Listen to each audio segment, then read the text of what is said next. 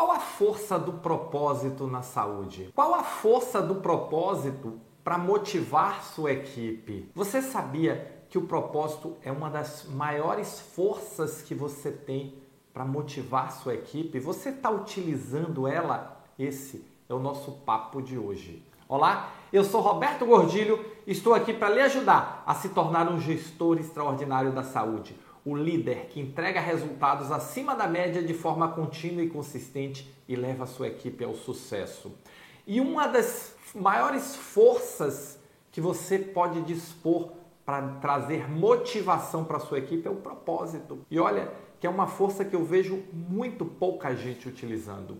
Normalmente você chega no hospital, vai para o setor, entra no seu setor, fica ali focado na tarefa e se perde do elemento mais importante de todos, que é qual é o motivo que leva aquelas pessoas a estarem ali com você?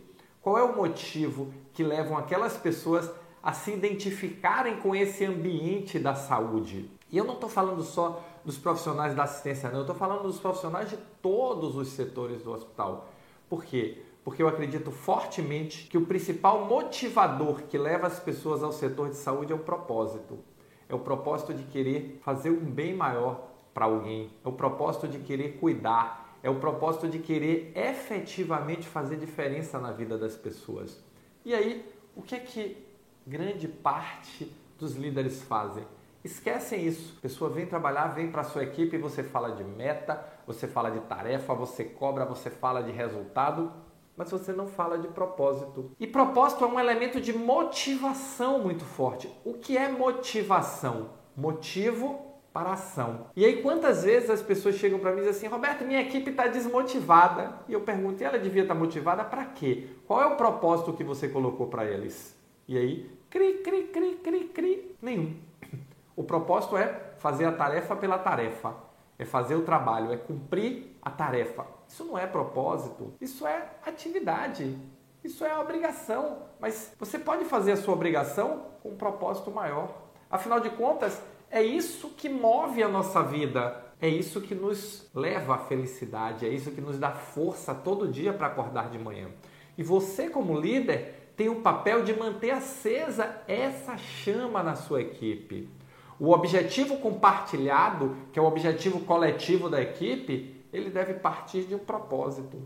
E aí eu pergunto a você, qual é o propósito da sua área dentro da organização? Não é qual é a meta, é qual é o propósito, qual é a missão da sua área dentro da organização. Qual é a missão da organização? Como é que a missão da sua área se conecta com a missão da organização? Se você não sabe responder essas perguntas assim, pá, debate pronto, significa que há oportunidades de melhoria na questão propósito. E aí você olha para a sua equipe e vê a equipe cansada, desmotivada, sem, sem senso de pertencimento, cada um agindo de forma individual, muito conflito. E onde é que começam esses problemas? No propósito. O que é que une essas pessoas? Qual é a linha que costura a união delas? Qual é o catalisador que vai transformá-las num time? Afinal de contas, qual é a diferença de uma equipe e um time? Uma equipe é um conjunto de pessoas que trabalham juntas. Um time é um conjunto de pessoas que trabalham juntas para alcançar um objetivo compartilhado, ou seja, elas têm um propósito comum. E esse propósito coletivo deve ser maior do que o propósito individual. E se esse propósito coletivo ele for além de temporal,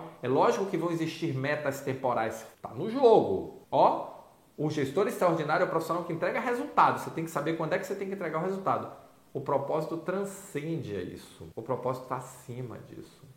Ele vai para um nível maior para buscar conexões entre as pessoas. E a partir daí, você faz seus desdobramentos e você desdobra nisso, desdobra o propósito nos resultados que você precisa entregar e transforma isso em objetivo compartilhado com a equipe. Essa é a força da motivação. Eu diria que é a primeira força da motivação a força da motivação não é só dinheiro, a força da motivação não é só reconhecimento, a força da motivação não são só fatores externos. A força da motivação é você conseguir unir o propósito de cada um com o propósito coletivo, com o propósito da organização. Aí sim você vai estar se tornando um líder extraordinário. Você começa a trilhar o seu caminho da liderança extraordinária. Então o propósito tem uma força muito grande. Use essa força. Qual é o objetivo compartilhado? Qual é a meta? Qual é o propósito da sua equipe? E comece pensando qual é o seu propósito na equipe. Se você gostou desse vídeo, se você curtiu, deixa o seu like aí para o Google entender que você gostou e que ele vai mostrar esse conteúdo para mais pessoas, tá bom? Valeu, muito obrigado e nos encontramos no próximo Momento Gestor Extraordinário.